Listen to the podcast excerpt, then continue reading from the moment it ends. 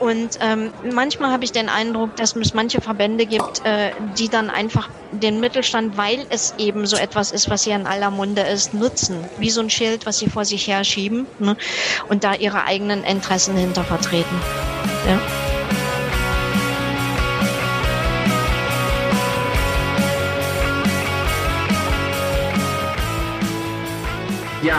Herzlich willkommen in der Wirtschaft, Friederike und Felix. Schön, dass ihr heute da seid. Äh, mit was stoßen wir heute an? Mit grünem Tee. Ich habe einen Kaffee. Okay, ich habe heute einen Zitronen, Ingwer, Kurkuma, selbstgemachten Eistee. Prost. Zum Wohl. Zum Wohl. Ja, herzlich willkommen zu unserer 22. Folge in der Wirtschaft wo wir mit euch die Vielfalt der Wirtschaftswissenschaften kennenlernen.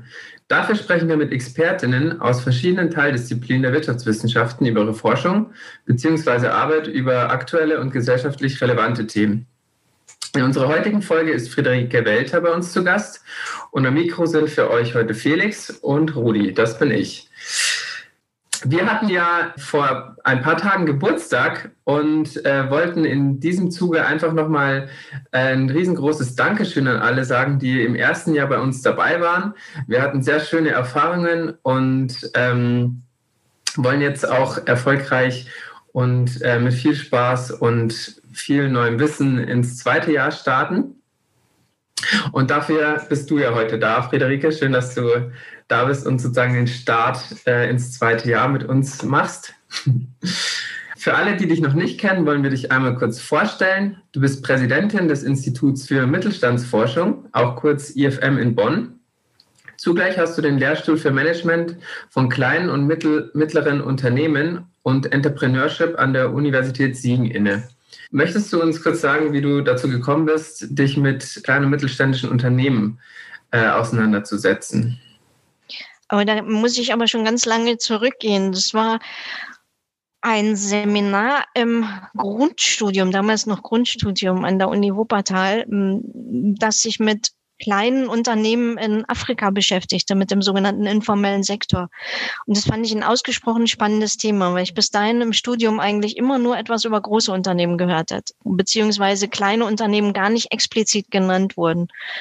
Und das hat mich interessiert. Und dann habe ich ähm, irgendwie mein, den Rest meines Studiums, ähm, wie auch Praktika, ähm, meine Diplomarbeit, meine Doktorarbeit auf das Thema ausgerichtet. Bin dann im RWI Essen, einem der großen Wirtschaftsforschungsinstitute, in die passende Abteilung geraten.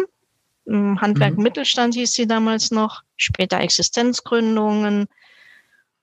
Und irgendwann an der Universität Siegen kleinen Abstecher mhm. nach Schweden gemacht und als ich zurückkam, habe ich das Institut übernehmen können. Also das ist so in, in, wirklich in Kürze der Abriss dessen. Das heißt, dieses Thema zieht sich seit 1985 durch mhm. mein Berufs- und Forschungsleben. Und es lässt mich auch nicht mehr los, weil es einfach spannend ist. Schön. Ähm, wir wollen heute mit dir im ersten Teil über mittelständische Unternehmen sprechen und äh, ihre Bedeutung für uns oder für die Gesellschaft. Und ähm, dann im zweiten Teil nochmal ein bisschen genauer auf das Thema Gender, Innovation und auch Frauenquote eingehen. Mhm. Und einfach so mal, um das geklärt zu haben, was ist eigentlich ein mittelständisches Unternehmen? Kannst du das äh, in Kürze erklären? Ja, ich glaube, dazu müsste ich zwei Begriffe erklären. Es gibt ja einmal diesen Begriff kleine und mittlere Unternehmen oder in der Abkürzung KMU. Das ist das, was man häufig auch, ähm, wenn man sich Statistiken anschaut, liest, ähm, was beispielsweise auch die Europäische Union definiert hat. Äh, das ist eine reine Größenabgrenzung. Das ist dann ähm, in der EU-Abgrenzung bis 250 Mitarbeiter. Dann gibt es noch Bilanz und ein paar andere Zahlen, wonach es nach abgegrenzt wird. In der deutschen Abgrenzung, die vom IFM kommt, sind es bis 500 Mitarbeiter.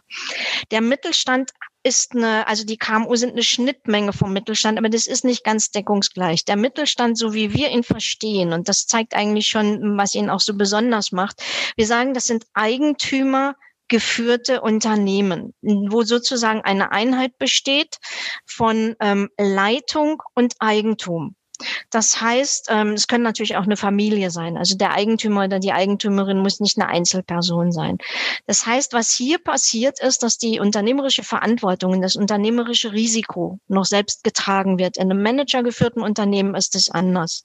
Und das macht den Mittelstand aus, das prägt ihn, weil beispielsweise Zielsetzungen andere sein können, ähm, weil man eine ganz andere Orientierung hat. Das ist nicht unbedingt auf den Gewinn orientiert oder auf die sogenannten Shareholder, sondern viel stärker auf Interessensgruppen ausgerichtet. Das ist unsere Definition.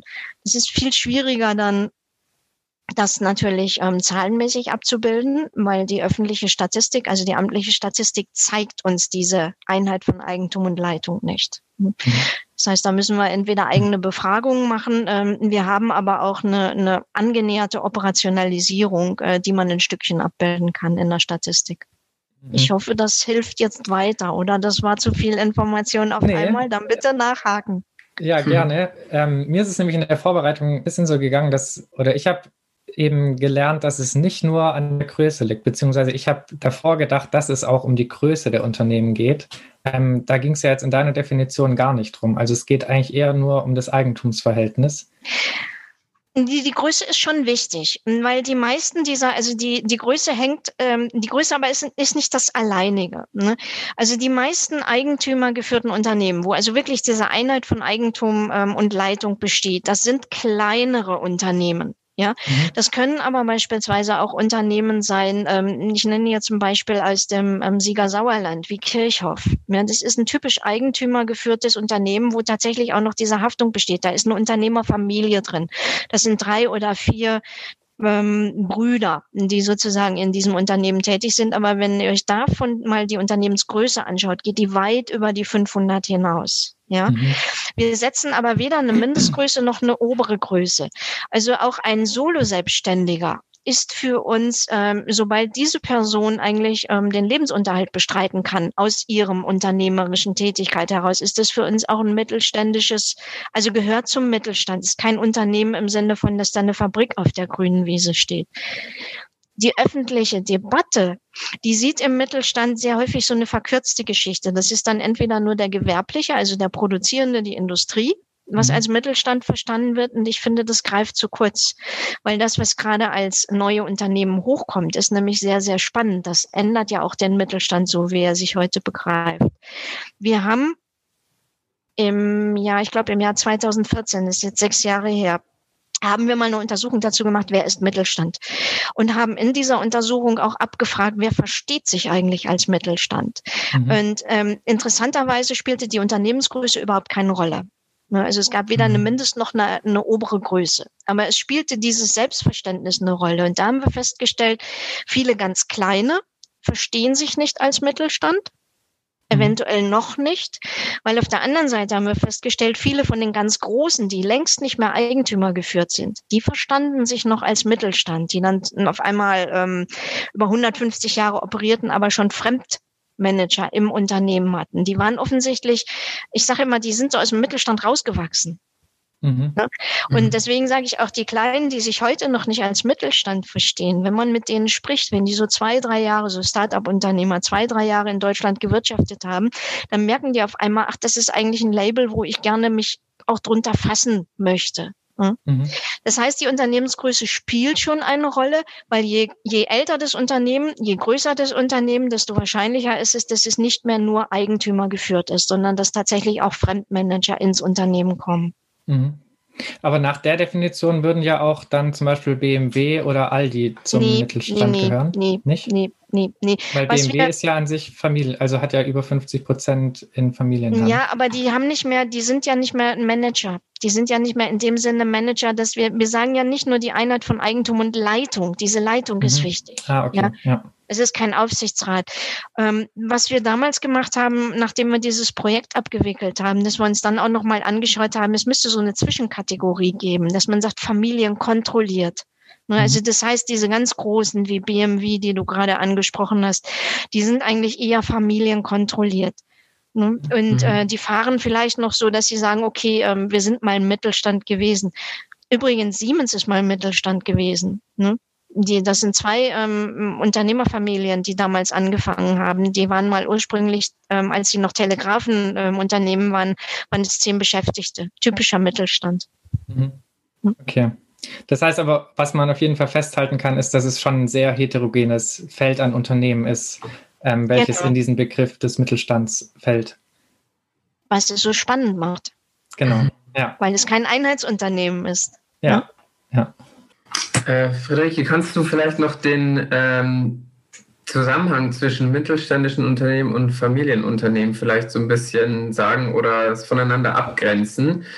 Ähm, ich habe in der Definition vom IFM gelesen, dass ihr ähm, das sozusagen als Synonym verwendet, aber es ja offensichtlich nicht das gleiche ist.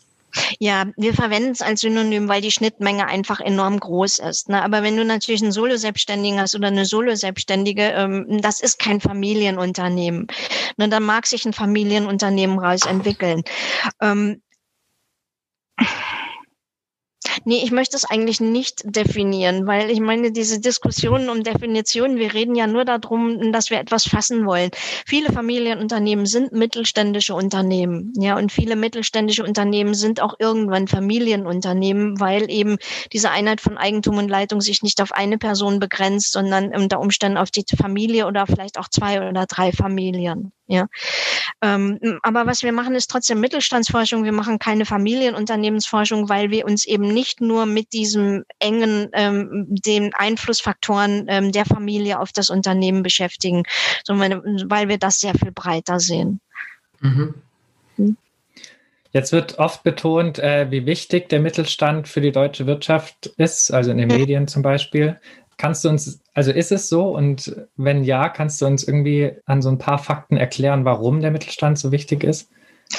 Ähm, ja, er ist wichtig für die deutsche Wirtschaft und äh, ein Stückchen ist das auch einzigartig. Also für mich ähm, ist diese Rolle äh, auch ein, ein, bisschen historisch bedingt, geschichtlich bedingt. Also dass sie im Prinzip wirklich aus der sehr starken Handwerkswirtschaft entstanden ist, die wir hatten. Wir haben auch eine bestimmte, ähm, eine bestimmte Gliederung gehabt. Also wenn man die Zünfte jetzt so als Gliederung bezeichnet, und ich will das jetzt nicht alles schönreden, aber das hat einfach auch alles dazu geführt, dass es so ein bestimmtes Selbstverständnis gab von zum Beispiel Beispiel Ausbildungstraditionen haben bei uns eine sehr, sehr lange Tradition.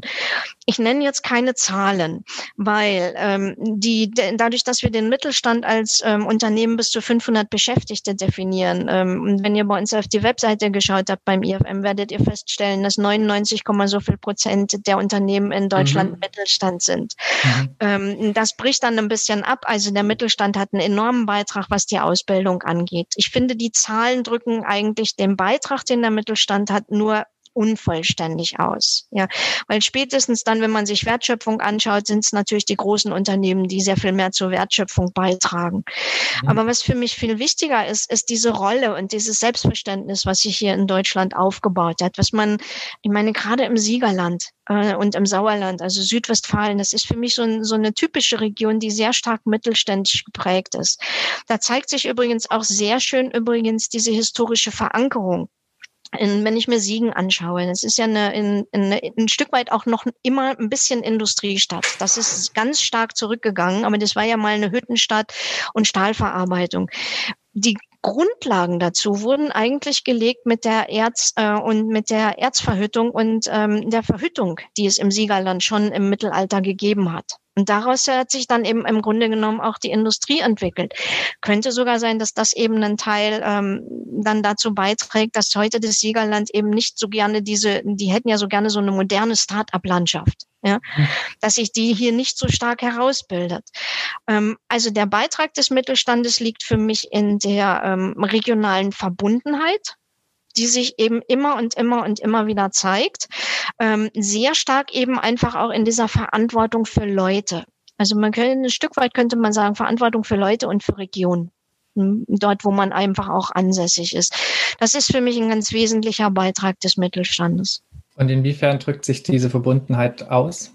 Mm, wir haben in einem laufenden Projekt sind wir gerade dabei, das ähm, zu untersuchen. Wir haben ein Projekt, wo es um den gesellschaftlichen Beitrag des Mittelstandes geht, äh, wo wir uns jetzt zunächst mal Gedanken darüber gemacht haben, genau um diese Frage, wo drückt sich das eigentlich aus, diese Verbundenheit.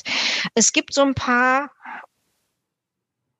ich sollte es jetzt nicht Mythen nennen, ich nenne es jetzt mal Mythen. Also in der Mittelstandsforschung, wenn man sich anschaut, was zeichnet der Mittelstand aus, dann liest man, ähm, er zeichnet sich eben durch diese Verbundenheit aus, durch eine Langfristorientierung, durch eine hohe Ausbildungsneigung und so weiter und so fort.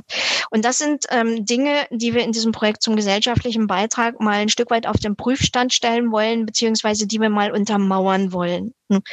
Und eine regionale Verbundenheit zeichnet sich zum Beispiel dadurch aus, ähm, dass man sich zuständig fühlt für die Region. Also eigentlich, wenn man sich ansässig fühlt in der Region, wenn man sich wohlfühlt in der Region, dann werden Dinge gemacht, ähm, die über das eigentliche Wirtschaften hinausgehen. Ne? Natürlich halt die eigentliche wirtschaftliche Tätigkeit sorgt schon ein Stück weit dafür, dass es der Region gut geht. Ähm, ich nenne jetzt mal einen von den ähm, sogenannten heimlichen Gewinnern, Hidden Champions. Habt ihr den Begriff schon mal gehört? Ja. Die heimlichen mhm. Gewinner, also die, die, die mittelständischen Weltmarktführer, gibt es ja in mhm. der Siegerländerregion auch einige. Aber das sind Unternehmen, die zum Teil seit Jahrhunderten in einer Region verankert sind und die aus dieser Region gar nicht weg wollen, wo man sich manchmal fragt, warum machen die das? Warum machen die das JWD? Ja. Ähm, natürlich kann man es heutzutage machen, ähm, auch wenn vielleicht die Transportinfrastruktur nicht die beste ist, aber man kann es machen, weil man natürlich auch digital angebunden sein kann. Aber hier spielt noch etwas anderes eine Rolle, äh, dass zum Teil manche Generationen über Generationen hinweg aus der Region die Leute in diesem Unternehmen arbeiten. Das zeigt für mich eine andere Verbundenheit mit diesem Unternehmen, als wenn ich ein großes Unternehmen nehme. Ja. Und äh, das Beispiel, was ich hier nennen wollte, ist der, ähm, ist Wirt beispielsweise. Die sitzen unten im Baden-Württemberg. Ne? Das ist so ein mhm. ganz typischer ähm, Hidden Champion. Wenn man ähm, da mal so ein bisschen recherchiert, was den auszeichnet, dann ist es dieses, da war schon der Großvater oder die Großmutter die bei Wirt gearbeitet haben, die aber sich dann auch verpflichtet fühlen, immer wieder danach zu schauen, was kann ich für die Region eigentlich noch an Arbeitsplätzen anbieten. Ne? Und äh, dann natürlich auch ähm, die unausgesprochene Verpflichtung ähm, oder ja, es ist keine eigentliche Verpflichtung, die Verantwortung für die Region über das Unternehmerische hinaus. Ja. Mhm. Und das kann sich im Sponsoring auszeichnen, wie man so schön immer sagt. Ähm, es sind aber einfach auch viele Dinge. Da wird der Fußballverein unter Umständen mal unterstützt. Oder ähm, auch in der Krise sorgt man jetzt dafür, dass vielleicht noch andere Dinge bereitgestellt werden. Es sind eigentlich Dinge, die sich ähm, wirtschaftlich nicht unbedingt beziffern lassen. Du schreibst auch, ähm, dass äh, der Mittelstand sich auch stark um seine ähm, Mitarbeiterinnen kümmert, was mhm. ja auch Sinn macht, mhm. weil wahrscheinlich einfach diese persönliche Nähe viel größer ist in kleineren Unternehmen mhm. und äh, der Kontakt stärker. Lässt sich das auch irgendwie empirisch zeigen, dass nicht nur dieses Ziel da ist, sondern dass Mitarbeiterinnen in kleinen Unternehmen zufriedener sind? Weil große Unternehmen haben ja dann den Vorteil, dass sie Betriebsräte haben oder Gewerkschaften, die sich um die Mitarbeiterinnen kümmern also es muss ja kein Hindernis sein. Ähm, ich sage ja mal, mein Institut ist auch ein kleines Unternehmen, also ein mittelständisches Unternehmen. Wir haben auch einen Betriebsrat.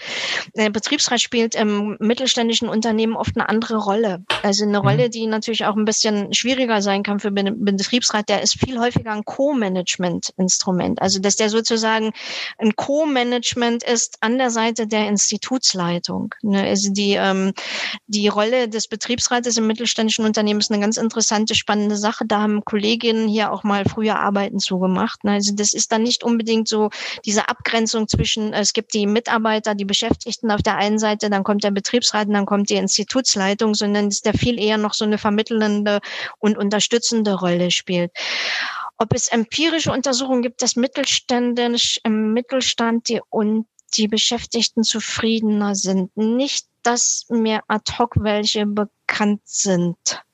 Hm, aber ich würde es einfach mal vermuten. dass äh, der, der Punkt ist einer, dass der Mittelstand natürlich eine geringere Ressourcenbasis hat. Es sei denn, wir reden jetzt wirklich über die ganz großen mittelständischen Unternehmen. Das heißt natürlich, an der Gehaltsstruktur wird nicht viel zu drehen sein und an der Leistungs, ähm, also wenn man jetzt sagt, ich brauche etwas Finanzielles, damit die Mitarbeiter und die Mitarbeiterinnen zufrieden sind.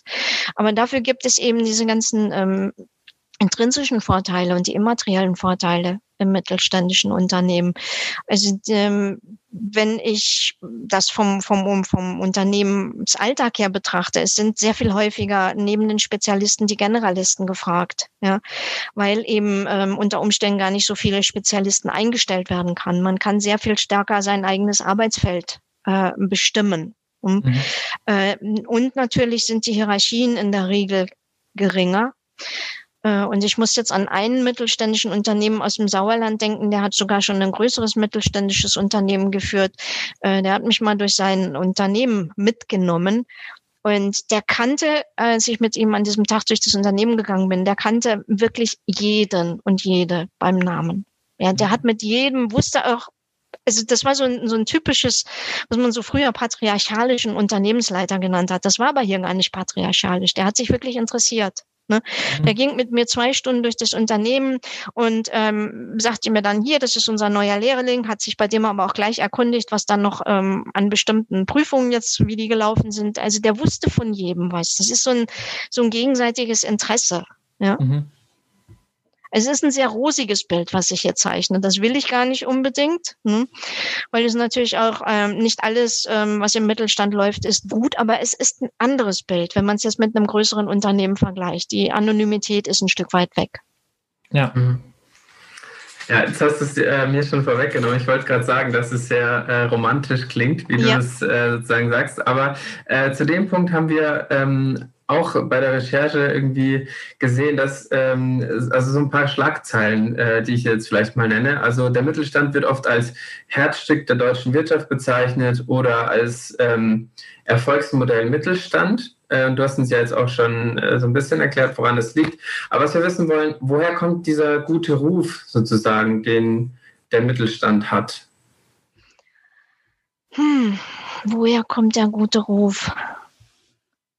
Ja, ich überlege jetzt gerade. Ich überlege, ähm, ob das nicht äh, sogar viel mit dem Wiederaufbau nach dem Zweiten Weltkrieg zu tun hat, wo es eben einfach auch wirklich dann die kleinen und mittleren Unternehmen waren, die das ein Stück weit mitgetrieben haben. Ne? Also die ähm, das könnte ein, ein Teil dessen sein. Und dann hat man, wenn man es jetzt von der, von der Mittelstandsforschung her betrachtet, also bis in die, in die 70er Jahre hinein, waren es eigentlich ähm, auch von der, von der Wirtschaftswissenschaften her, waren es die großen Unternehmen, die eine Rolle gespielt haben in den Theorien, ähm, gerade auch in der Betriebswirtschaftslehre, was man unterrichtet hat und so weiter.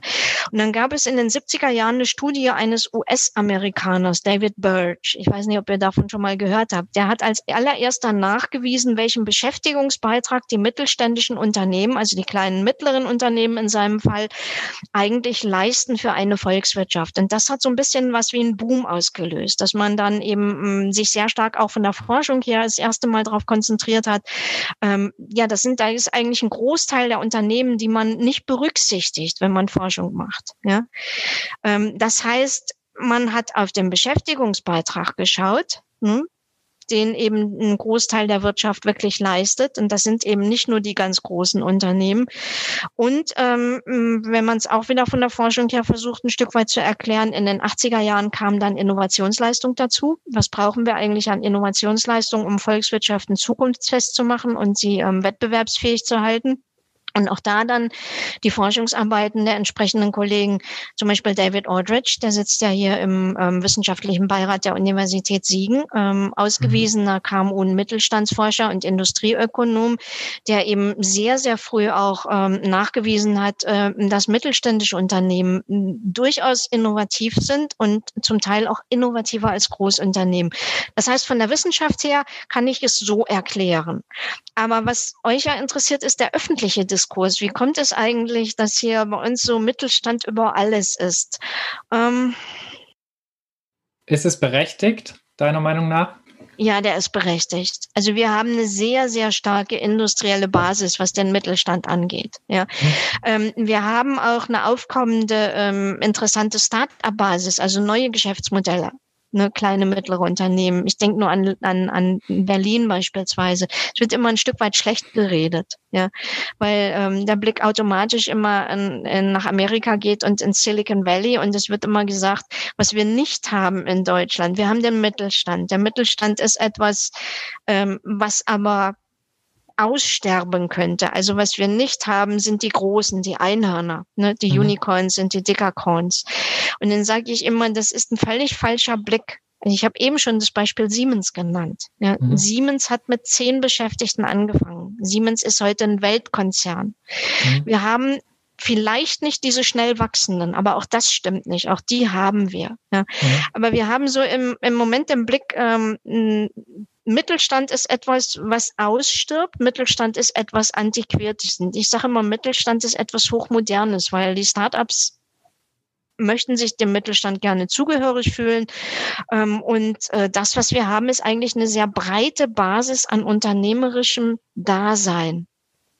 Mhm. Also wir haben eben nicht nur ein Google oder ein Amazon. Und ich finde diesen Blick immer verkehrt, den man da über den großen Teich richtet. Ähm, eine kleine Anekdote, als ich als ähm, IFM-Präsidentin angefangen habe, 2013, so 2013, 2014, hatten wir unendlich viele Anfragen aus ähm, Südkorea, äh, die gerne alle wissen wollte. Also waren alles Anfragen von Forschungsinstituten oder auch von der Regierung in Südkorea. Später kam dann Frankreich noch mit dazu. Die sind auch tatsächlich mal zweimal hier gewesen oder auch von Indien. Und was die mal alle wissen wollen von uns, äh, wie können man denn das Mittelstandsmodell in Südkorea, Indien, Frankreich und wer weiß ich wo aufbauen? Ja? Von daher ist ähm, mir eure Frage nicht so ganz fremd. Ich sage dann immer, nie, das geht nicht. Man kann das jetzt nicht nehmen und eins zu eins nach Südkorea exportieren und dort aufbauen, sondern bei uns gehört eben sehr viel auch etwas dazu, was ich so wie so ein Mindset oder so eine Einstellung verstehe. Ja? Mhm. Das heißt, du siehst den Trend oder hast keine Angst um den deutschen Mittelstand aktuell Nein. und der Nein. Trend ist positiv. Nein, also äh, ich Nee, ich habe da überhaupt keine Angst. Er muss sich verändern, er wird sich verändern, er verändert sich gerade auch sehr stark. Ob wir immer noch eine Industrie ähm, Wirtschaft haben werden in fünf oder zehn Jahren so stark, wie sie heute ist, weiß ich nicht. Hm. Aber die Industrie verändert sich ja an sich schon. Die ist ja heute nicht mehr nur produzierend. Da ist ja schon sehr viel mhm. mehr Dienstleistung auch mit drin mit After Sales und ähm, der Betreuung, die man machen kann. Das ist ein, ein ganz normaler Strukturwandel. Dass wir mehr dienstleistungsgetriebene Volkswirtschaft haben, das gibt's ja eigentlich auch schon seit 20, 30 Jahren. Hm. Nee, ich mhm. mache mir keine Sorgen, dass mir jemals die Forschungsthemen ausgehen. Okay. das freut uns. Friedrich, wir sind ja gerade ähm, in der wirtschaftlichen Krise durch äh, die Corona-Pandemie. Mhm. Ähm, wie schlägt sich da der Mittelstand und äh, was hat das deiner Meinung nach für Folgen für den Mittelstand, dass mhm. es sich jetzt auch so lange zieht? Mhm. Wir haben ja eben schon mal gesagt, dass der Mittelstand heterogen ist. Mhm. Und das muss man jetzt, also dass das eben ganz viele, viele, es gibt ja nicht den einheitlichen Mittelstand, ähm, abgesehen davon, dass man jetzt mal sagen könnte, man könnte ihn wirklich über die Größe definieren. Ähm, das der sehr unterschiedlich. Also die, ähm, was wir sehen im, ähm, was eigentlich schon im späten Frühjahr absehbar war, ist, ähm, dass es zunehmend mehr Wirtschaftsbereiche geben wird, eben auch mittelständische Wirtschaftsbereiche, die erst im zweiten oder in der dritten ähm, sagen wir mal, zweite, dritte Welle, ich meine jetzt nicht die, die Infektionswellen, ne, betroffen sein wird. Ne, und äh, das kann durchaus sein, dass sich das eben einfach auch noch bis in das nächste Jahr hineinzieht, wo man dann das erste Mal sieht, welche Wirtschaftsbereiche kommen denn jetzt auf. Ne? Also ich nenne nur so das Beispiel, hm, wenn man das Beispiel nimmt, ähm, gut Gastronomie und äh, Kreativwirtschaft, also die ganzen Kulturbereich, der wurde sehr früh zugemacht. Nun, die sind jetzt wieder zugemacht worden. Aber was ähm, sehr schnell übersehen wird, sind die ganzen Solo-Selbstständigen beispielsweise, die damit dranhängen, ne? die unter Umständen ja gar nicht gastronomietypisch sind oder die ja gar nicht Kulturtyp, hm, kulturwirtschaftstypisch sind, sondern die eben einfach bestimmte Zuliefererfunktionen übernehmen. Ne? Die geraten sozusagen mit in diese Welle hinein. Die sind mhm. betroffen. Die im Anfang war ähm, die Industrie sehr stark betroffen, also der industrielle Mittelstand gerade auch weil die Grenzen geschlossen wurden. Es gibt auch ähm, und die ähm, industrielle Mittelstand gibt es. Wir sind sehr exportstark, wir sind sehr international stark, was diese Unternehmen angeht. Die waren sehr stark betroffen. Äh, es gab auch mittelständische Unternehmen äh, in bestimmten Bereichen, die waren nicht nur einmal betroffen im Frühjahr, sondern die waren gleich dreimal betroffen. Beispielsweise, weil sie zunächst in China betroffen waren, da hatten sie vielleicht eine Niederlassung oder eben Wirtschaftsbeziehungen. Äh, dann haben sie angefangen, das auszubühlen, dann ging es in Europa weiter und dann haben sie angefangen, damit umzugehen und dann ging es in, in den USA, also sozusagen auf dem amerikanischen Kontinent weiter. Hm. Mhm. Also das nur mal, um zu zeigen, ähm, da kann man gar nicht über den Mittelstand reden. Da muss man wirklich mhm. differenzieren. Es gibt bei den freien Berufen gibt es ähm, viele Berufe, ähm, die zurzeit auch ähm, sozusagen Helfer in der Krise sind. Hm? Ich denke jetzt gerade an die steuerberatenden, wirtschaftsberatenden Berufe, die ja beispielsweise anderen Unternehmen, anderen mittelständischen Unternehmen dabei helfen, dass sie an bestimmte Hilfsleistungen kommen. Ja. Ich hoffe, das hat so, so ein bisschen so einen groben Überblick mhm. gegeben. Ja, ja perfekt, Dankeschön. Ähm, ja, ich habe äh, so ein bisschen äh, vielleicht eine anekdotische Evidenz. Mhm. Was mir jetzt viel zu Ohren gekommen ist, ist jetzt, dass, dass durch diese Pandemie eben Bonuszahlungen, Weihnachtsgeld oder solche, äh, solche Leistungen den Arbeitnehmerinnen sozusagen jetzt verwehrt werden. Und ähm, ich habe das Gefühl, dass es sozusagen eher bei mittelständischen Unternehmen so ist und bei Aktiengesellschaften beispielsweise weniger.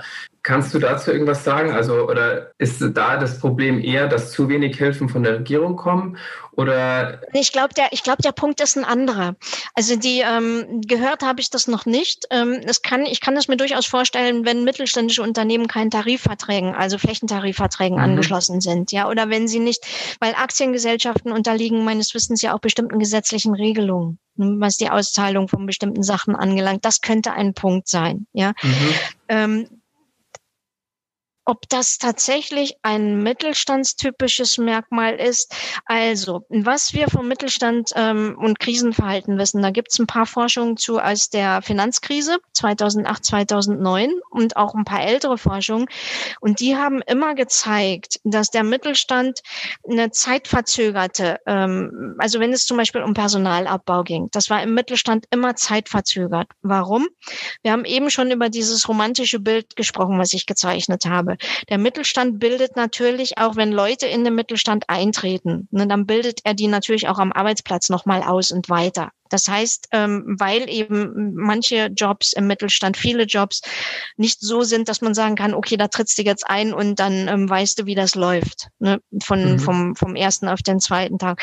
Das heißt aber auch, in der Krise versuchen diese Unternehmen möglichst an Mitarbeitern und Mitarbeiterinnen festzuhalten weil sie wissen, was sie in diese ähm, Beschäftigten hineingesteckt haben. Das ist der eine Aspekt. Und auf der anderen Seite dieser Verantwortungsaspekt, den ich angesprochen habe. Ne? Das sind eigentlich mhm. zwei Seiten einer Medaille. Auf der einen Seite hat man äh, Kosten, vielleicht Kosten, also investiert auch in die Mitarbeiter, in die Weiterbildung, in die Ausbildung, möchte, halt weiß genau, die machen tolle Arbeit. Auf der anderen Seite fühlt man sich auch verantwortlich. Das heißt, wenn der Mittelstand in der Finanzkrise entlassen hat, war das immer mit einer Zeitverzögerung im Vergleich zu großen Unternehmen. Unternehmen. Wir mhm. vermuten, dass das hier in der Corona-Krise ähnlich ist.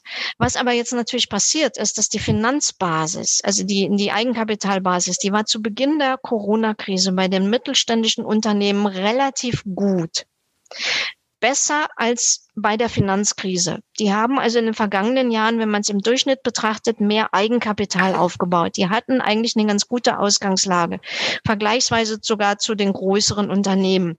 Das dürfte aber irgendwann aufgebraucht sein. Und wenn man ähm, jetzt mal so Untersuchungsergebnisse betrachtet, auch von KfW-Panel oder anderem Panel, dann sieht man, dass jetzt die Unternehmen anfangen, wo sie sagen, ja, okay, jetzt haben wir das aufgezehrt. Ja, das hat mit den Hilfen an sich noch gar nichts zu tun. Es könnte aber durchaus sein, dass dann eben hier gesagt wird, ähm, vielleicht ist das gar nicht unbedingt ein Verwehren, sondern vielleicht ist es eher so eins, okay, jetzt lass uns mal überlegen, können wir den Job erhalten? Was können wir machen? Ja, damit ähm, diese Beschäftigung erhalten wird. Weil das, was du angesprochen hast, Rudi, ist ja eigentlich auch ein Ausbeuten. Ne? Also wenn ich jemandem etwas verwehre, was eigentlich vertraglich zugesagt ist, das geht sowieso nicht so einfach. Ja. Mhm. ja. Genau, jetzt hätte ich noch eine Frage. Und zwar hat, hatten wir schon darüber gesprochen, dass ähm, so Vorteile von mittelständischen Unternehmen im Gegensatz zu großen AGs oder was auch immer äh, sind, dass sie flache Hierarchien haben, äh, es mehr Mitbestimmung gibt, ähm, mhm. uns auch ein Verantwortungsbewusstsein gegenüber der Region und den Mitarbeiterinnen gibt.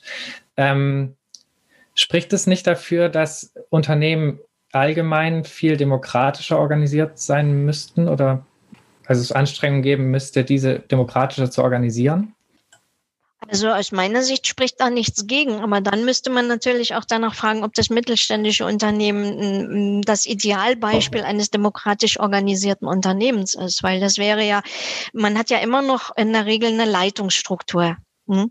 Mhm. Ähm, die ich habe mich mal, also ich beschäftige mich am Rande immer mal so ein bisschen mit, dass ich mal Sachen dazu lese, ähm, was ist heutzutage eigentlich ein Unternehmen? Weil eigentlich ja ein Unternehmen, so wie wir es klassischerweise verstehen, äh, ein Stück weit auch aufgelöst wird. Äh, dadurch beispielsweise, dass ich nehme mal das Beispiel Solo-Selbstständige. Ja, mhm. ähm, es wird häufig gesagt, Solo-Selbstständige leisten keinen Beitrag. Ne? Ähm, weil es eben nur eine Person ist, die dort arbeitet. Und wenn man sich dann anschaut, und die wachsen nicht, ja, und wenn man sich dann anschaut, dass die völlig anders wachsen, ne? also dass die projektbezogen wachsen können oder auftragsbezogen oder dann eben aber auch global wachsen, weil sie eben in diesen Netzwerken drin sind, ne? dann ist es ein völlig anderes Bild von Unternehmen als das, was wir an der Uni lehren hm? Und was wir mhm. als Unternehmen verstehen. Und dann kann ich mir vorstellen, dass so ein solo-selbstständigen Netzwerk demokratischer aufgestellt ist als ein traditionelles mittelständisches Unternehmen, wo oben immer noch eine Leitung steht. Ja. Das heißt, wenn, wenn, dann gebe ich die Frage zurück und dann sage ich, da muss man aber vollkommen neu anfangen. Ich weiß auch nicht, ob dann ein Start-up demokratisch organisiert ist. Nee, ja, genau. Die, der Hintergrund der Frage war eher, dass ich dass wir quasi das als Vorteile, eben Mitbestimmung, äh, mehr Verantwortungsbewusstsein gegenüber Mitarbeiterinnen als Vorteil von, ähm, von mittelständischen Unternehmen mhm. sehen, obwohl sie trotzdem noch Eigentümer geführt sind. Mhm. Aber diese Vorteile wären ja in demokratisch geführten Unternehmen noch viel, viel, viel stärker äh, wahrscheinlich mhm. vorhanden. Mhm. Ähm, genau, und deswegen die Frage. Und klar, da müsste, ob man da vielleicht irgendwie auch mit neuen Formen von Unternehmen äh, dafür sorgen könnte, dass es mehr demokratisch geführte Unternehmen gibt. Ja, oder wir lösen das Unternehmen gänzlich auf. Also weil wenn ich Unternehmen höre, dann habe ich ja auch automatisch immer so ein, ich weiß nicht, wie das bei euch ist, aber ich habe dann immer so ein Bild ähm, von der Fabrik auf der grünen Wiese. Ja. Mhm. Ähm, während das, was heute ein Unternehmen ähm, ist, äh, ich meine, das wird ja seit dem März sowieso überall auf den Prüfstand gestellt. Ne? Was ist denn eigentlich heute noch ein Unternehmen? Jeder sitzt irgendwo anders. Ähm, wir vernetzen uns ganz anders. Also die, ich glaube, das ist auch theoretisch eine ganz interessante Frage, ne? weil ähm, letztendlich ist es dann nicht nur die Frage danach, was müsste es an demokratischen Strukturen geben, damit Unternehmertum funktionieren kann, sondern es ist ein Stück weit auch die Frage danach, brauchen wir überhaupt, eine, äh, es ist auch die Frage nach dem Eigentum. Mhm, genau. Ja? ja? Also die, ähm, mm, na, ich glaube, das verfolgen wir jetzt lieber nicht weiter. Sonst landen wir irgendwo dann bei der Auflösung des Eigentums. Und das kann es ja nun auch nicht sein. Da müsste man, da müsste da wahrscheinlich mal mit dem Juristen reden. Vielleicht gibt es ja auch noch Zwischenschritte, aber ja. ja. Ja, Rudi, wir hatten noch die Frage von Jörg Peters, bevor wir hier völlig ja. abschweifen. Dann äh, machen wir das doch. Äh, genau. Äh, Jörg hat es ja sehr bedauert, dass er dich nicht mehr getroffen hat als Kollegin dort am RWI. Stimmt, ähm, da war ich schon lange weg, glaube ich. genau. Genau, aber er hat trotzdem eine Frage an dich, die ja. er sonst persönlich schon längst gestellt hätte, aber jetzt äh, machen wir es sozusagen hier in der Wirtschaft. Ähm, ja. Er sagt, ähm, häufig wird der Mittelstand und die kleinen Entrepreneurinnen mit dem Verweis auf das langfristig in, in den Unternehmen gebundene Vermögen als Gegenargument zur Erbschaftssteuer verwendet. Ähm, Friederike, kannst du dir Reformkonzepte vorstellen, welche die Erbschaftssteuer nicht weiter auf dem Bagatellniveau äh, belasten, so wie es im Moment ist, die gleichzeitig aber aus Sicht des Mittelstands praktikabel und auch akzeptabel sein können? Oh, ja, wenn er mich kennengelernt hätte, hätte er vermutlich die Frage gar nicht gestellt, weil er dann wüsste, dass ich keine Steuerexpertin bin. Also das sind Sachen, ähm, da geht es ja schon mal in die Niederung der Erbschaftssteuer hinein. Ne? Natürlich weiß ich, dass mhm. es da eine öffentliche Diskussion zugegeben hat, ähm, als eben einfach auch die Erbschaftssteuer ähm, vom Bundesverfassungsgericht ja nochmal zurückgewiesen wurde mit dem, mit dem Hinweis darauf, das müsste überarbeitet werden. Meines Erachtens ist es aber auch ein Stück weit eine Nicht-Diskussion, weil es nicht die Mittelstand und die kleineren Unternehmen betrifft, sondern vor allen Dingen auch die größeren Familienunternehmen. Ne? Aber das sind ist äh, eigentlich auch alles, was ich dazu vom, vom Sinne Erbschaftssteuer sagen kann. Ähm, mhm. Das ist absolut nicht mein Thema. Da bin ich dann auch keine Expertin. Äh, mhm. Spannender finde ich den Hinweis darauf, äh, dass häufig die mittelständischen Unternehmen auch genutzt werden, um bestimmte Diskussionen in die Öffentlichkeit zu bringen. Mhm. Ne? Ja. Wo ich dann wieder Expertin sein könnte, ist, um, um darauf hinzuweisen, dass das eben nicht die Unternehmen betrifft, die man als typische mittelständische Unternehmen bezeichnet, sondern wahrscheinlich viel eher die sogenannten familienkontrollierten Unternehmen, die dann aber mhm. auch schon eher in die Großunternehmensrichtung geraten. Ähm, ja, würdest du dann sagen, dass der Mittelstand sozusagen ähm, dann so vorgeschoben wird äh, in der allgemeinen Diskussion oder auch in der politischen Diskussion, um sozusagen Familienunternehmen sozusagen zu schützen und arbeitgeberfreundliche Bestimmungen dann sozusagen durchzusetzen? Oder wäre das jetzt zu viel? Äh, gesagt. Das ist ein bisschen zu viel. Also ich würde das differenzierter sehen. Es gibt manche Verbände, die dann unter Umständen, ähm, ich habe ja eben erzählt von der Studie, die wir gemacht haben, wo wir gefragt haben, wer fühlt sich denn noch als Mittelstand? Und habe ja auch gesagt, dass es sehr viele größere und Familienunternehmen sind, die überhaupt kein Mittelstand mehr sind nach unserer Definition. Ja. Mhm. Und ähm, manchmal habe ich den Eindruck, dass es manche Verbände gibt, äh, die dann einfach den Mittelstand, weil es eben so etwas ist, was hier in aller Munde ist, nutzen. Wie so ein Schild, was sie vor sich herschieben ne? und da ihre eigenen Interessen hinter vertreten. Ja. Okay, ja, spannend, ähm, da deine Meinung zu hören. Ja, wir hätten wie immer noch ein paar Fragen in dem Themenblock, aber ähm, wenn ich auf die Uhr schaue, sehe ich, dass wir auf jeden Fall zu unserer Fragentrommel weitergehen okay. müssen oder wollen. Mhm. Um es kurz zu erklären, äh, wir geben dir zwei Auswahlmöglichkeiten und du entscheidest dich schnell und intuitiv für eine der beiden, also ohne mhm. groß äh, darüber nachzudenken. Teilweise sind die Fragen auch so gestellt, dass sie sich unterschiedlich interpretieren lassen. Genau, du wirst es dann merken und du hast einen Joker. Also darfst du eine Frage überspringen und musst sie nicht beantworten. Die darf ich überspringen. Ich dachte schon Telefonjoker. Nee. ja, wenn du noch interessante Leute hast, äh, dann gerne auch. ähm, wir können gerne danach äh, nochmal über einzelne Fragen äh, sprechen, falls du da mhm. noch dann was dazu sagen möchtest. Genau. Bist du bereit? Ja. Alles klar.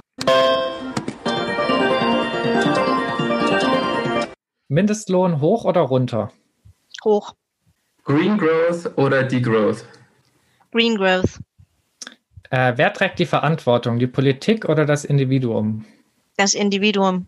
Mehr Staat oder weniger Staat? Weniger Staat. Demokratisierung von Unternehmen, ja oder nein? Ja. Empirie oder Theorie? Beides. Ich weiß, das passt nicht ins Antwortraster. Das zählt. Vergesellschaftung von BMW, ja oder nein? Nein. Mehr Subventionen oder weniger? Weniger. Qualitativ oder quantitativ? Beides. Okay. Kann ich nachher auch gerne erklären. Okay. Ja. Äh, Facebook und Amazon zerschlagen, ja oder nein? Nein. Er oder Starter? Starter.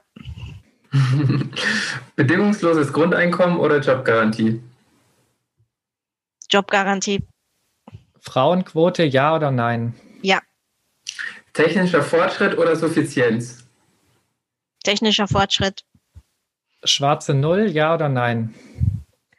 Zurzeit nein. Bonn oder Siegen? Die schwerste Frage, ich weiß.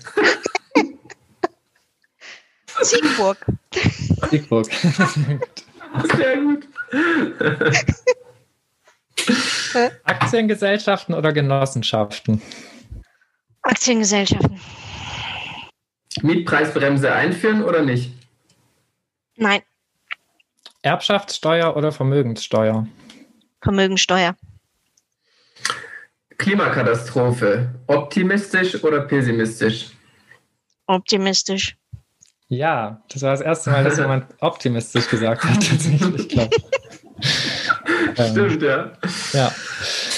Ja, vielen Dank, dass du dich darauf eingelassen hast und so wenige Joker benutzt hast. Ich glaube, bis jetzt äh, auch mit am die wenigsten von unseren Gästinnen. Ja, und die zwei Fragen, wo ich wirklich beides gesagt habe, ähm, ich denke, dass das ein, das war ja einmal Empirie und Theorie und ähm, das war diese quantitativ-qualitativ, ne? Mhm. Ja, das ist ein Spezifikum der Mittelstandsforschung, ein Spezifikum meiner eigenen Forschungslaufbahn und ein Spezifikum meiner Arbeit im IFM. Ne? Also wenn ihr auf der Webseite des IFM unterwegs wart, dann werdet ihr sehen, dass wir hier die ausgewiesenen Ökonometriker sitzen haben und dass wir hier qualitative Leute sitzen haben und dass wir auch konzeptionell arbeiten. Ja. Mhm. Und äh, diese Quant-Qual-Debatte, äh, es gibt einen ganz tollen Blogbeitrag von Howard Aldrich, der ist schon ein bisschen älter. Ich gucke mal, ob die, ähm, ob mir den jemand nochmal wieder raussuchen kann, weil ich weiß nicht mehr, wo der ist, wo er gesagt hat, dass de, diese Unterscheidung Blödsinn ist, um es jetzt mal einfach auf den Punkt zu bringen. Ähm, wir brauchen beides. Ne? Das eine ist ein Stück weit bestätigend und das andere ist eher theoriebildend. Also für mich ist qualitative Arbeit immer Theoriearbeit. Ne? Ich mhm. bereite mhm. etwas vor, was ich dann nachher in einer anderen Studie unter Umständen in einem größeren Rahmen bestätigen kann. Das Problem ist ein anderes. An den Universitäten lehren wir das anders. Ne? Und da hat sich so ein Stück weit diese, diese, diese Dichotomie rausgebildet. Entweder nur das eine oder das andere. Und meine gesamte Forschungslaufbahn ist eigentlich davon geprägt, klar, ich bin mehr eine, eine, eine qualitative Forscherin, aber ich habe auch ein Grundverständnis für das, was quantitativ gemacht werden kann. Mhm. Ja? Und das gehört für mich eigentlich an die Universitäten. Ne? Dieses, ja. ähm, dieses differenzierte Bild, was ihr ja ein Stück weit wahrscheinlich auch in der pluralen Ökonomie macht. Ihr lernt viele verschiedene Herangehensweisen kennen. Mhm. Genau. Ne? Ja. Und das ist das Gleiche mit Empirie oder Theorie. Mhm. Ja? ja, und zwischen R und Starter konntest du dich ja dann entscheiden. ja, nur weil ich Starter weiß, dass wir es hier einsetzen. Ich habe noch SPSS früher gemacht. Ah ja, okay. Mhm. Ja. Mm, ja, dann, äh, was noch zu sagen ist, ähm, kurz an unsere Zuhörerinnen gerichtet. Äh, wenn ihr irgendwelche spannenden oder lustigen Fragen oder interessanten Fragen so für die Fragentrommel für uns habt, dann könnt ihr uns einfach einsenden und dann ähm, dürfen unsere zukünftigen Gästinnen ähm, sich eben auch mit euren Fragen auseinandersetzen. Also kontaktiert uns gerne. Ja, als nächstes äh, kommen wir zu unserem nächsten ähm, Themenblock. Genau, den haben wir Gender, Innovation und ähm, Frauenquote genannt. Ähm, da möchte ich auf ein Papier eingehen, äh, Friederike, das äh, mhm. ihr schon vor ein paar Jahren ähm, untersucht habt, da habt ihr festgestellt, dass es ähm, eine Reihe von Papieren gibt, die zu dem Schluss kommen, dass Frauen im Allgemeinen und Unternehmerinnen im Besonderen weniger innovativ sind als ihre männlichen Pendants. Das würde ich sagen, mhm. ist jetzt mal eine steile These auf jeden Fall. Aber dies wird häufig in Verbindung mit einer schwächeren Unternehmensentwicklung von weiblich geführten Unternehmen gebracht. Ähm, was würdest du sagen, ist kritisch an diesen Studien zu sehen? Und was waren eure Erklärungsansätze und empirischen Befunde äh, zur Innovationstätigkeit von Frauen bzw. Unternehmerinnen? Mhm. Also die, ähm, die äh, Innovationstätigkeit, dass eben gesagt, gesagt wird, frauengeführte Unternehmen oder auch ähm, weibliche Selbstständige sind weniger innovativ, das zieht sich eigentlich durch die ähm, Unternehmens- oder Mittelstandsforschung ähm, vom Beginn her durch. Ne? Ähm, was kritisch daran ist, ist, dass hier Äpfel mit Birnen verglichen werden. Dass also im Grunde genommen nicht danach geschaut wird, was sind das eigentlich für Unternehmen, die die Frauen führen und was sind das für Unternehmen, die Männer führen. Nun, man anfängt, ähm, äh, also in der quantitativen Sprache, wenn man sich jetzt mal anschaut und in, für Industrie kontrolliert beispielsweise, ähm, sind die Unterschiede nämlich auf ein Minimum ähm, geschrumpft, beziehungsweise sie waren völlig also vollständig weg.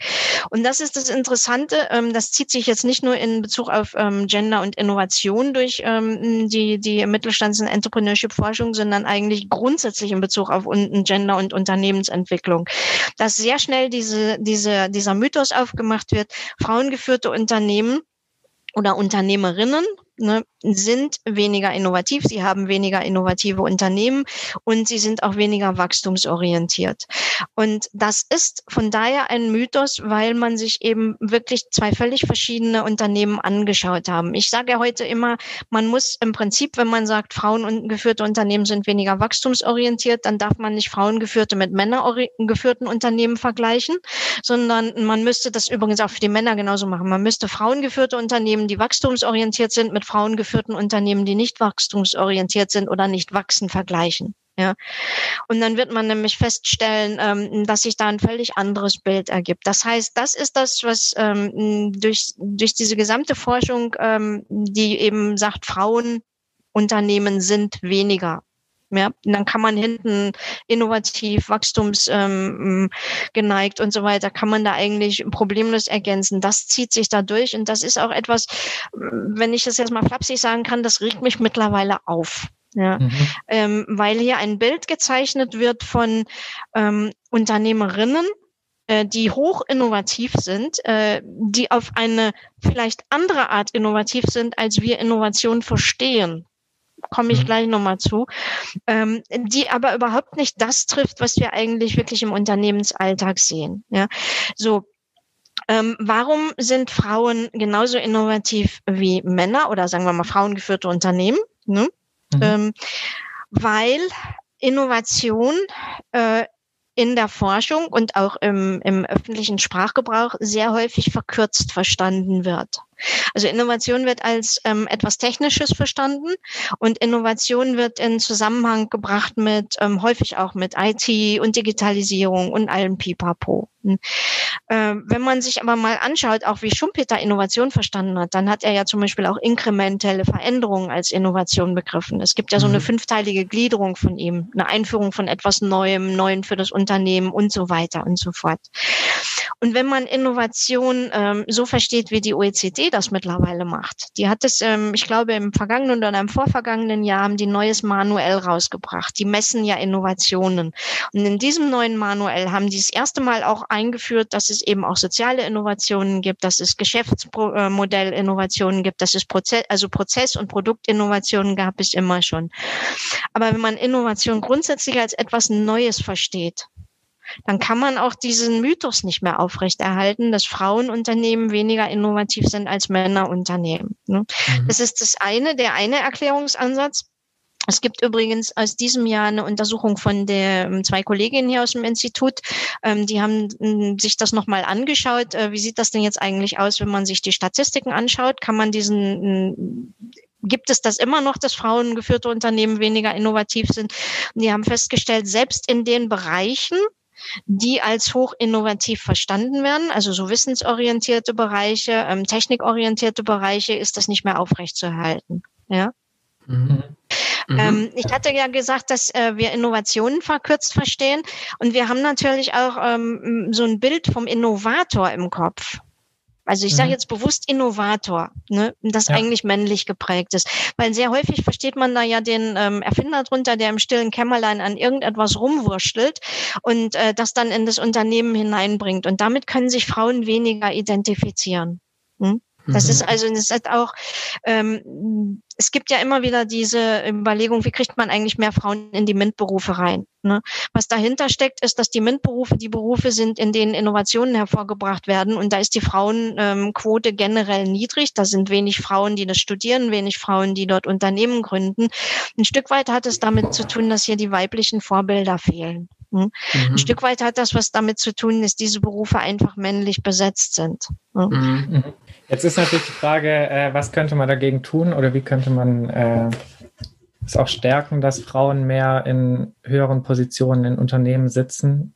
Die Große Koalition hat jetzt das erste Mal verbindliche Vorgaben für eine Frauenquote in Vorständen beschlossen. Ja, beschlossen. endlich.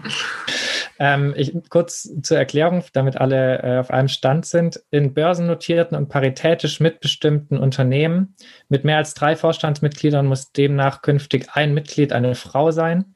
Ähm, paritätisch mitbestimmte Unternehmen sind Unternehmen, in denen es eine gleiche Besetzung des Aufsichtsrats durch Arbeitnehmer und Anteilseigner gibt. Und bei Unternehmen mit einer Mehrheitsbeteiligung des Bundes und bei Körperschaften des öffentlichen Rechts, wie beispielsweise Krankenkassen, soll ebenfalls eine Quote von Frauen eingeführt werden. Ähm, diese erstgenannte Quote trifft aber vor allem auf sehr große Unternehmen zu. Ähm, mhm. Genau, deswegen erstmal die Frage, Was ist deine Einschätzung zu diesen neuen Regelungen und glaubst du, es wird reichen? Also die, die Einschätzung, ja, ich finde es gut, dass sie kommt. Ähm, es hat ja bislang äh, sozusagen eine freiwillige Selbstverpflichtung der Wirtschaft gegeben. Das ist ja auch immer eine Vorstufe dessen, dass man sagt, braucht man ein Gesetz oder versucht man es über eine freiwillige Selbstverpflichtung. Da ist die Quote ja nicht das einzige Beispiel für. Ähm, ich finde ja. es gut, dass sie kommt. Ich finde es traurig, dass sie kommen muss ähm, weil man es im Prinzip über die freiwillige Selbstverpflichtung ja hätte versuchen können, ne, aber es funktioniert offensichtlich nicht. Und ich finde es auch deswegen traurig, dass sie kommen muss, weil wir im 21. Jahrhundert leben und ähm, weil Frauen selbstverständlich ähm, genau die gleichen Qualifikationen mitbringen und auch genau die gleichen Rechte auf gute ähm, Positionen haben. Aber es eben immer noch strukturelle Barrieren gibt, die dem wirklich entgegenstehen. Also unabhängig von den Stereotypen. Ne. Man weiß auch ähm, aus der aus der Entrepreneurship-Forschung wissen wir beispielsweise, dass ähm, Netzwerke sich immer sehr ähnlich zusammensetzen. Ne. Und Netzwerke sind für die Beförderung in, in Führungspositionen extrem wichtig. Und wenn die ähnlich besetzt sind, dann schaut man automatisch, ohne dass man das will, schaut man immer nach dem Gleichen. Ne. Mhm. Also das ist die die Meinung generell dazu. Äh, der Mittelstand ist immer schon ähm, eher ein Wirtschaftsbereich gewesen, in dem auch mehr Frauen in äh, Führungspositionen waren, ne, also auch Unternehmerinnen waren. Wir haben immer noch eine niedrigere Unternehmerinnenquote als, also einen Anteil an Unternehmerinnen als Unternehmer. Aber wenn man in die Unternehmen hineinschaut, dann sieht das schon ein Stück weit besser aus. Ich könnte euch die Zahlen jetzt nicht nennen, aber das sieht da immer schon besser aus bei, als bei den großen Unternehmen. Genau, wie du gerade schon gemeint hast, oder andersrum, viele mittelständische Unternehmen sind ja jetzt von der Quote nicht betroffen, die jetzt beschlossen wurde. Mhm. Ähm, und wir haben nämlich äh, eine Zahl gefunden, und zwar nur jedes sechste mittelständische Unternehmen in Deutschland wird laut der Förderbank KfW von einer Frau geführt. Und äh, seit Jahren sinkt dieser Wert tatsächlich von 2013 bis 2017 um vier Prozentpunkte. Das heißt, der Trend in mittelständischen Unternehmen ist sogar negativ. Bräuchte es da jetzt auch eine Quote oder was sollte deiner Meinung nach hier getan werden? Ich glaube, da braucht es keine Quote. Dann braucht es einfach nur noch mal den Appell daran. Ähm, man müsste sich jetzt genau anschauen, in welchen Wirtschaftsbereichen beispielsweise die Frauen vertreten sind. Ja, also die, ähm, weil ich habe die, ich habe die Studie auch gesehen, ich habe sie aber noch nicht gelesen. Ne? Mhm. Die liegt noch auf diesem Stapel von Dingen, äh, den ich unbedingt mal lesen muss jetzt ganz schnell. Äh, ich würde einfach noch mal näher reinschauen wollen, ähm, wie sich das auch, das kann nicht über den Mittelstand generell sein. Ne? Also wenn ich mir den Mittelstandsbeirat im BMW anschaue, äh, da sitzen so viele ähm, Unternehmerinnen drin aus verschiedenen Wirtschaftsbereichen, gerade auch aus der Industrie, ähm, gerade auch aus Hightech-Unternehmen, ne, dass ich äh, denke, der Mittelstand braucht keine Quote. Ja. Mhm. Okay. Danke für deine Einschätzung. Ähm um die Gleichstellung von Frauen in Unternehmen zu erreichen, wird immer über die Frauenquote gesprochen, die ja offensichtlich wichtig ist und äh, nötig. Aber gibt es äh, noch andere sinnvolle Instrumente oder Maßnahmen, die auch wirken könnten, von denen du weißt? Also die, ähm, wenn ich jetzt mal ein Beispiel nehme aus dem Wissenschaftsbereich, ähm, was man problemlos ja auch auf Unternehmen übertragen könnte, äh, Mentoring ist unglaublich wichtig. Und mir fällt das gerade deswegen ein, weil ich jedes Jahr wieder angefragt werde von dem, ich weiß nicht, ob ihr das kennt, an der Uni Siegen gibt es das Frames-Programm, ne, das explizit für junge Wissenschaftlerinnen ist, ähm, wo es auch zum Beispiel darum geht, dass man eben ausbildet oder sagen wir mal mentort für Führungspositionen. Das finde ich unglaublich wichtig das gibt es übrigens auch im Unternehmensbereich. Ne? Da gibt es ähm, gerade im mittelständischen Bereich gibt es schon seit langen Jahren oder gab es früher mal ein total tolles Programm, Twin, wo es um so ein, so ein Mentoring ging, ähm, erfolgreiche Führungsfrau coacht, erfolgreiche Na oder coacht Nachwuchsführungsfrau. Mhm. Und ansonsten Vorbilder. Ja, also ich, ich sag's mal jetzt, wir sind kein, ja, doch, wir sind auch ein Unternehmen. Wir sind zwar eine Stiftung hier als Institut, aber wir haben, wenn ihr euch das auf, ähm, bei uns im Organigramm oder auf der Seite mal angeschaut habt, wir haben eine ähm, zwei Drittel äh, weibliche Führungsspitze. Ne? Mhm. Also wir haben, äh, das ist meine Person, das ist meine Stellvertreterin und dann kommt der Forschungskoordinator. Wir haben über 50 Prozent Wissenschaftlerinnen und wenn wir Bewerbungen reinbekommen, dann ist das in der Regel ausgeglichen. Hm? Also da kann ich jetzt nicht sagen, das ist mal, mal kriegen wir mal ein paar mehr Männer, mal kriegen wir mal ein paar mehr Frauen. Ich glaube, diese Vorbildfunktion darf man nicht unterschätzen. Ne? Ja, sehr gut. Danke dir. die Zeit ist schon wieder fortgeschritten und ähm, wir sind jetzt tatsächlich auch schon bei unserer letzten Runde angelangt. Genau, bevor du jetzt aber hier die letzte Runde einläutest, hättest du jetzt noch die Fra äh, Chance, ähm, eine Frage an unseren nächsten Gast zu stellen. Und zwar wird in der nächsten Folge Lukas Beuerle bei uns zu Gast sein. Lukas ist wissenschaftlicher Mitarbeiter an der Cusanus Hochschule ähm, und Doktorand an der Europa-Universität Flensburg. Und er hat das Buch Wirtschaftlich Studieren, Erfahrungsräume von Studierenden der Wirtschaftswissenschaften ähm, mitgeschrieben. Und wir wollen uns mit ihm vor allem über ähm, das VWL-Studium unterhalten. Genau, hättest du eine Frage, die wir Lukas ausrichten können von dir? Ja, wenn ihr mit ihm vor allen Dingen über das VWL-Studium redet, dann möchte ich von ihm gerne wissen, wie kann man denn die Belange mittelständischer Unternehmen stärker im VWL-Studium mit verankern? Alles klar, danke schön. Sehr gute Frage, die leiten wir gerne weiter. Ja, ähm, dann ist die Zeit in der Wirtschaft auch schon wieder vorbei. Ich möchte noch ganz kurz sagen, dass wir ab dieser Folge jetzt immer die wichtigsten Papiere, die wir sozusagen lesen und die Folge sozusagen vorbereiten und was wir alles diskutieren, ähm, euch jetzt immer verlinken möchten und zwar auf der Homepage. So könnt ihr dann einfach ähm, alles nachlesen, wo wir sozusagen unsere Informationen haben. Das ist dann alles wieder ähm, auf inderwirtschaft.home.blog. Außerdem freuen wir uns über Feedback und äh, wenn ihr mal eine Runde in der Wirtschaft ausgeben möchtet, dann könnt ihr das gerne auf PayPal machen. Ähm, die Infos dazu äh, findet ihr auch auf unserer Homepage. Ja, und dann äh, geht noch ein liebes Dankeschön an alle ähm, unsere lieben Hörerinnen raus fürs Zuhören und natürlich auch an dich, Friederike, dass du da warst und wir ein spannendes Gespräch mit dir haben durften und jetzt einfach viel besser aufgestellt sind und äh, mehr Wissen haben über den Mittelstand und du dir Zeit für uns genommen hast. Vielen Dank dafür. Ja, vielen, vielen Dank. Dank für die Einladung. Ciao. Tschüss. Ciao.